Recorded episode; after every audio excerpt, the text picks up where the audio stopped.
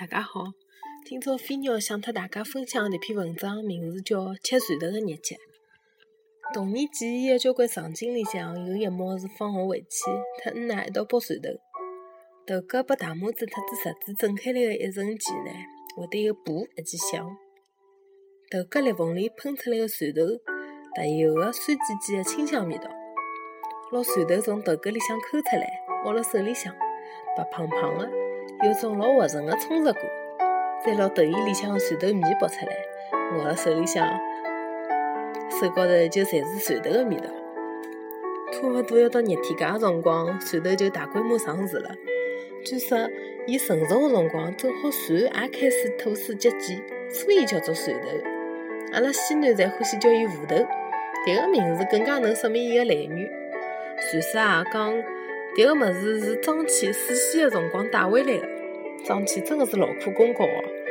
要是分蔬菜之神的闲话，伊恐怕是老有力的候选人伐？不过讲迭种食物是张骞带回来的呢，大概也是一种神话。老范儿辣盖中国伊朗片里向专门讨论了蒜头，认为呢，伊出现辣盖中国的辰光勿会得早于元代。但是芋头迭只名字也有问题，古早的辰光呢，豌豆也叫芋头。还有其他交关类似芋仁的投资，侪勿分青红皂白的，把人家叫做芋头。辣迭些一塌糊涂的投资名字里向啊，我最欢喜的叫榕树。树是远古中国人对于大豆的称呼，榕树听起来格外的古雅。蒜头本身就老香的，只要加眼盐就老好吃的。鲁迅辣盖茶戏里向写：伊拉看好戏，回去的路高头，小朋友偷了芦花头来吃。芦花头就是蒜头，勿晓得是勿是因为年号的原因啊？以往看到迭些描写吃物事的段落，我就会得对一种吃个物事充满了向往。但是看好迭篇课文，我对蒜头倒勿是哪能老想吃个啦。或者呢，也有可能鲁迅笔下头个写吃个物事，看上去勿哪能好吃伐？同样用蒜头做个茴香头，我也勿觉着有啥个吸引人个地方。去年辣盖长期的家浙江小馆里向吃到了烧得来老软的糯又糯哒哒的老蒜头。今年蒜头开始上市以后，又到伊拉屋里向吃了好几趟雪菜烧芋头，乃末再开始对蒜头又有了兴趣。阿拉祖浪向啊，大约是从云南迁到贵州的，保留了勿少云南的口味，就是讲欢喜吃火腿啊，欢喜吃蒜头。一个师兄到云南去做田野考察。回来的辰光，特我带了一块老好的诺顿火腿，我就一直记记辣盖，要用火腿来煮蒜头。其实，迭种云南经典的做法呢，应该是火腿切丁，特子蒜头一道焖饭吃。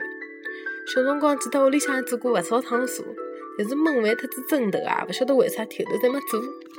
买转来的蒜头倒汤比较多，还有就是用快要过季的香椿来炒辣盖吃。中世纪一些欧洲的僧侣。天天的第一顿饭就是食蒜头吃，伊拉拿蒜头连壳食，食个辰光汤里向加眼肥肉，食到头壳裂开来，再拿汤里的肥肉捞出来，加水杀青菜，学啥蔬菜？迭种烧法呢，加眼十三香之类的，大概就类似于阿拉热天介吃毛豆伐？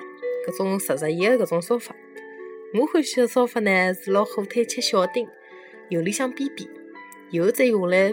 撒蒜头特子蘑菇，烧好以后，捞煸过的火腿丁特大量的葱花，还有眼碎的番茄丁一道撒到汤里向去，味道邪气的鲜。而蒜头特子所有香味道老浓的搿种菜啊，侪老搭的，像生叶子啦、香椿啦、茴香啦，侪好用来炒蒜头的，轻而勿淡。文章就是迭能，阿拉下趟再会。